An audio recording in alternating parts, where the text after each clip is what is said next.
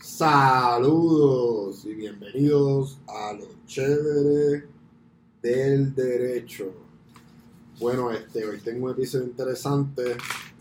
Hoy voy a hablar de Qualified Immunity, que es la doctrina de Qualified Immunity, cómo se relaciona con el movimiento Black Lives Matter, eh, con las reformas de, de la policía y, y nada, y cómo actualmente la composición del Supremo, puramente en cuestiones de interpretación constitucional e interpretación de daño, está compuesta para erradicar completamente del ordenamiento jurídico esta doctrina, pero por cuestiones de política pública, de, de, de políticas de, de los conservadores y los republicanos. Esa es la cosa, que los mismos, ni, los mismos trogloditas republicanos de, de Estados Unidos, ni los de aquí de Puerto Rico, que son unos bien, ¿verdad? Eh, saben eh, lo que hay verdaderamente detrás de, esta doctrina. Entonces ellos hablan, uh, hablan de la doctrina, como que ya hablan en cosas generales, de, de, de, la destrucción de propiedad y qué sé yo, ajá, de verdad. ¿Y cuán- de cuándo acá los republicanos eh, favorecen doctrinas creadas por el mismo Tribunal Supremo? Yo pensaba que los republicanos eran este pro conservadurismo judicial y pro conservadurismo intervención judicial. Yo no sabía que los republicanos favorecían que el Tribunal Supremo fuera otra rama legislativa creando doctrinas, creando derechos, porque está creando derechos eh, y ha limitado grandemente el 42 UCC eh, sección 1983. Bueno, ¿qué es el Qualified Immunity? Bueno, el Qualified Immunity es una doctrina, como les mencioné, creada judicialmente que ha protegido a funcionarios del gobierno a ser considerados personales eh, responsables por, por violaciones constitucionales. Eh, estas violaciones constitucionales que vemos eh, hoy en día son la mayoría relacionadas con, con abuso policial y muchas de ellas, si no casi todas, terminan en lamentablemente en la muerte de, de una persona completamente inocente, la mayoría de ellos negros y en especial quiero dedicarle este episodio a George Floyd, a Breonna Taylor, a Mike Brown, a Eric Garner, a Timothy Rice, a Jory Robinson, a Eric Harry, a Walter Scott, a Freddie Gray, a William Chapman, a Samuel Dubdos, a Ian Stanford, Philando Castro. Todos estos fueron víctimas de, de muerte por abuso policial. Este, yo quiero también, antes de empezar la discusión completa de derecho, hablar de, ¿verdad? Yo no me he metido lleno en police reform, pero yo, ¿verdad? Yo no sé tampoco, yo no he pertenecido a, a fuerza, a ningún tipo de... Pero lo que le puedo decir es que Obama trató, este, Obama y el equipo del Departamento de Justicia, ellos señalaron eh, lo que para ellos ellos pensaban que eran los principios eh, más corruptos policiales en Estados Unidos, como el de Ferguson, varios de Chicago y varios de otras ciudades y otros estados. Y entonces les, les hicieron ciertas regula- regulaciones a través del Departamento de Justicia, como por ejemplo no poder comprar armamento que ya pues se puede hacer considerar armamento paramilitar, militar, eh, investigaciones de corrupción. Obama puso una serie de protocolos para poner en check a, a, a precincts de la policía que, que tenían fama por corrupción. Entonces, eh, rápido que entró Donald Trump con su secretario de justicia, pues ellos quitaron todas esas regulaciones de- del departamento de, de justicia. Pues nada, eh, la doctrina de Qualified Immunity tenemos, la doctrina y tenemos el estatuto 42 UCC, sección 1000, eh, 1983. Y fue un estatuto que se creó para ayudar al gobierno federal durante la, época de, de Ulysses Grant a sacar la violencia del Ku Klux Klan del sur después de la guerra civil y después también hubo una decisión en la Corte Suprema en el 1979. Yo quiero dar un dato cuando Ulysses Grant erradicó por completo el Ku Klux Klan, para esa época después de la guerra civil, habían 80% de negros, de negros registrados para votar. Eh, ¿verdad? Esas intervenciones del gobierno federal fueron muy problemáticas, ¿verdad? Porque sí, este, los estados del sur, ellos volvieron a, la unión, se acabó la guerra, llegaron a un acuerdo, pero pues siempre estaba el debate de que ya estaba haciendo mucha la intervención de parte del gobierno federal y pues el Congreso por un voto decidió sacar las tropas de de los estados del sur y, de ahí en adelante, pues ahora mismo yo te puedo decir, ¿verdad? Y más en los 60, yo creo que el 8 o el 10% estaba registrado. Detalles. Siempre en este podcast vamos a venir con, con este tipo de detalles y trasfondo histórico. Pues nada, vamos a pasar a una decisión ahora que se llama Beings versus Six Unknown Agents. Y, nada, esto básicamente lo que hizo fue que permitió a, funcionarios del gobierno federal a, que fueran demandados eh, por violaciones eh, a esta sección del 1900, eh, sección 1983 del 42 UCC. Este, Bidens aplicaba oficialmente al gobierno federal y el estatuto aplica eh, al gobierno estatal. En general, la Corte Suprema ha hecho como un trasfondo histórico siempre de las doctrinas disponibles a diferentes actores gubernamentales que han que existió desde el siglo XIX por common law, eh, después en Estados Unidos y pues las variantes que conocemos aquí con la inmunidad del Estado. Este, entonces, eh, como norma general, la idea básica es que cuando el Congreso promulgó la sección 1983 del 871, incorporó las inmunidades que existían en los estatutos y que la Corte Suprema de Estados Unidos había extendido a Estados Unidos y al ordenamiento jurídico a través de del common law. Ahora, ¿verdad? Yo, y lo quiero dejar con esto. ¿Qué relación y coherencia podría tener la doctrina de, de Qualified Immunity ahora mismo con, eh, con la doctrina moderna? ¿Qué coherencia tiene con toda esta historia? ¿Verdad? Para que se la vayan preguntando. Bueno, ¿y cómo funciona esta doctrina?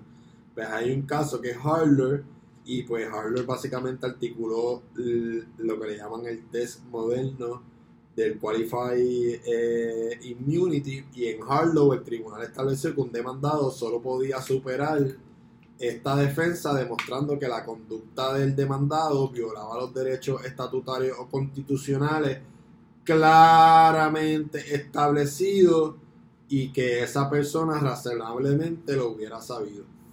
So, hay dos vertientes claramente establecido y que una persona claramente establecido y que una persona razonable lo hubiera sabido. Y pues ya esto está trayendo problemas porque si es una algo que no está claramente establecido como la violación a ciertas enmiendas y ciertas acciones, pues no hay manera de que una persona lo hubiera sabido. También eso significaría indirectamente que una persona irrazonablemente también se supone que lo sepa. O sea, una persona que por norma general actúe irrazonablemente también se supone que esa persona lo sepa. Ya, eso es lo que yo me preguntaría. ¿Verdad? Eh, el tribunal dejó claro que la nueva norma estaba destinada a ser más protectora de los funcionarios gubernamentales que, su, que, el test que tenían anteriormente.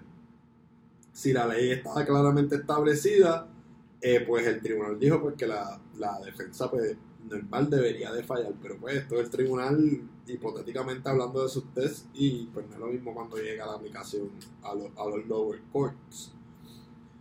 ¿Me? Y ahora yo voy, les busqué un, ejemplo de un caso del Tribunal de Apelaciones del Noveno Circuito eh, que ilustra un ejemplo perfecto sobre el requisito a la violación de la ley claramente establecida. En este caso, un equipo de SWAT disparó granadas de gas eh, lacrimógeno contra una casa de una demandante y pues le causó daño, la casa se quemó, un par de cosas le pasó.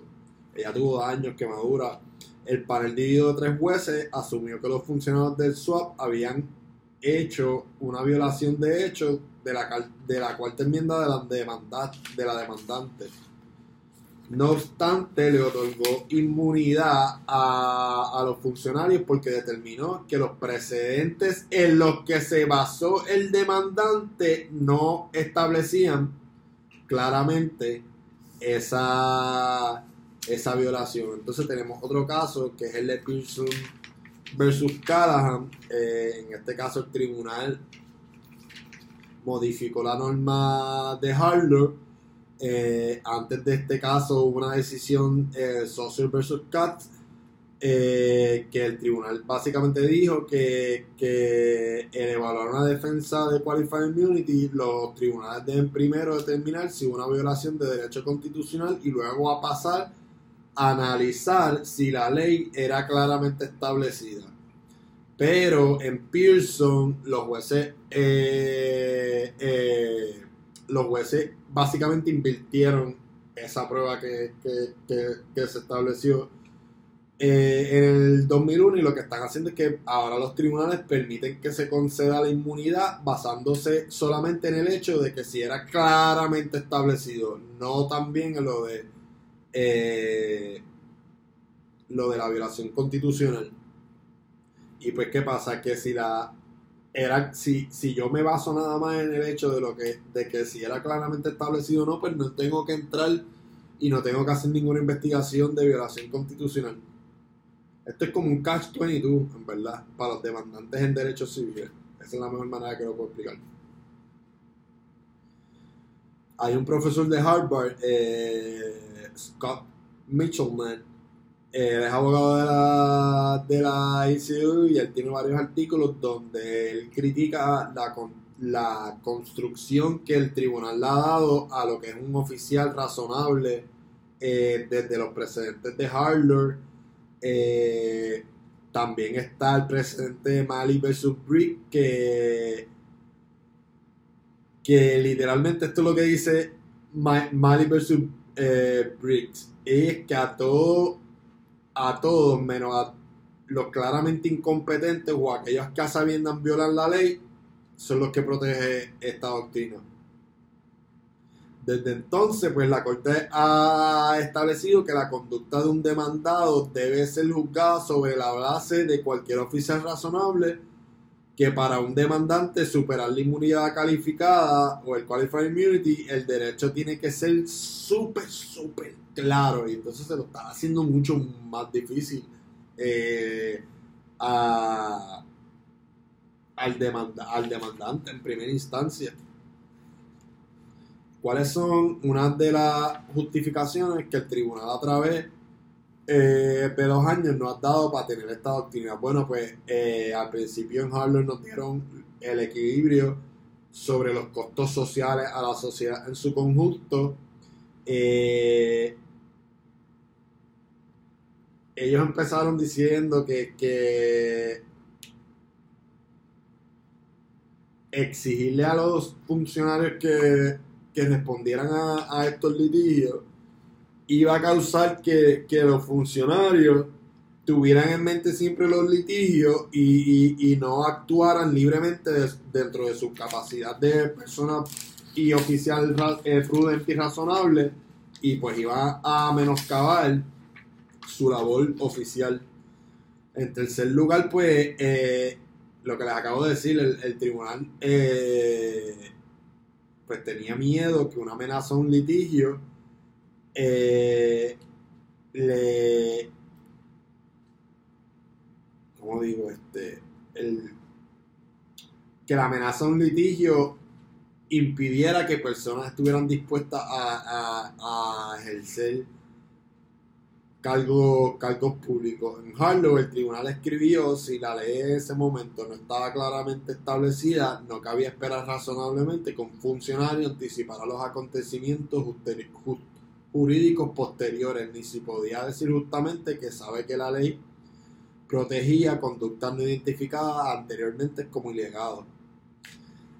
Pero yo puedo argumentar que hay conductas que yo puedo razonablemente decir que son ilegales y, y, y no tiene que haber la expresión de ningún tribunal que digan que, son ilegales, ¿me entiendes? Este es el problema con, con, con,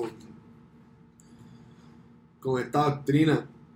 Eh, tenemos eh, un juez que es uno de los principales, bueno, tenemos varios. Bueno, también teníamos una que en paz descanse Ginsburg, también tenemos a la originalista Clarence Thomas, tenemos otro originalista en el Supremo, Gorsuch, eh, y pues estas personas creen que la doctrina ya se alejó completamente de lo que eran eh, el tipo de inmunidades que empezaron cuando se empezaron a demandar a funcionarios en el siglo XIX Sotomayor y Ginsburg eh, también dicen lo mismo, que se ha alejado mucho de, lo que era la doctrina del common law y también tienen otra crítica que es que eh, han calificado el enfoque unilateral que tiene la doctrina porque, perdón, porque la doctrina transforma y convierte crea un escudo absoluto para los agentes. Y, ¿entiendes? Yo estoy seguro que hay muchos agentes, no es que lo sepan, pero, pero piensan en, en, eh, esto. Y, y, ¿verdad? Parte de la crítica de Sotomayor y Ginsburg era que, la doctrina enviaba un mensaje alarmante a, a los funcionarios públicos, especialmente a los de a los de a los funcionarios a, los de la Fuerza Armada, perdón. Nada, eh, aquí para revocarla entrarían en en cosas de Dieris, pero yo no creo que hay, que entrar tanto en, eso de, de conservar los precedentes. Eh, esto es sencillo, esto cae en el ABC de, de, de, one of the core fundamental values of, of judicial eh, conservatism. Tú sabes, eh, esto es la base del conservadurismo judicial, del no activismo judicial. ¿Dónde están esos republicanos, esos originalistas, textualistas?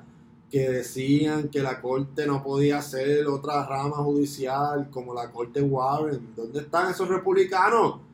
¿Ah? ¿Por qué lo único que hablan es de propiedad y por qué no sacan sus valores republicanos para eliminar esta doctrina que envía un mensaje tan alarmante? ¿Dónde están? Esa es la pregunta. Y de verdad que yo no veo a, yo no veo al Supremo erradicando esta doctrina por completo de la faz de la tierra, pero si hay un remedio constitucional y que el Congreso pruebe un proyecto que modifique la sección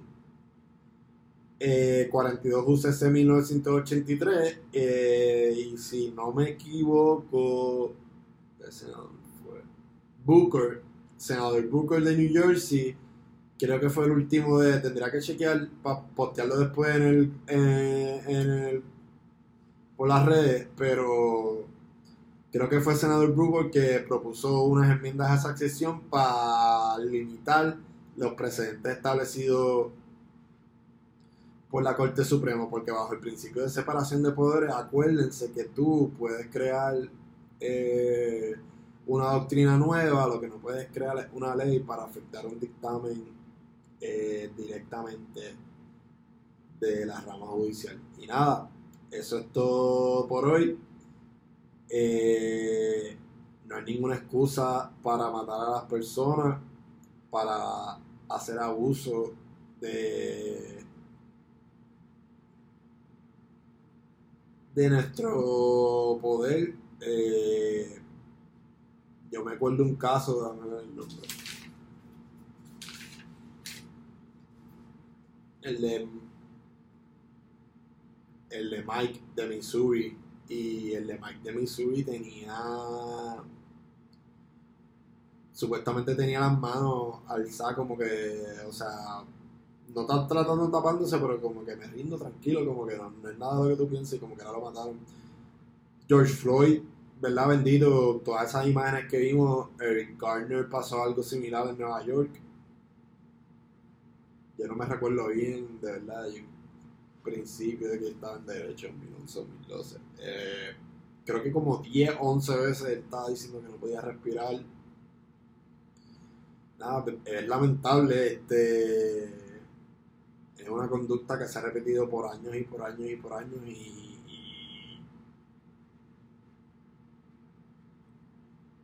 no sé, quería como que darle una mini introducción así de lo que es esta doctrina y, ¿verdad? No, que no estaba seguro cuánta gente en Puerto Rico había escuchado de ella y nada, yo les invito a que eduquen a todas las personas afuera y si eres policía aquí en Puerto Rico, aunque eso no pasa mucho aquí, pero se da, pues acuérdate que siempre hay que comportarse. Parte de la educación de perspectiva de género aquí en Puerto Rico es el adiestramiento a todos los funcionarios públicos. Eso hay que hacerlo aquí en Puerto Rico porque, ¿verdad? Podríamos ver que se dan malos comportamientos de oficiales con mujeres. Pero eso es parte de poco a poco, un granito, un granito de arena, pues tenemos un saco de arroz. Y nada, live long and prosper. Cuídense y gracias por el patrocinio.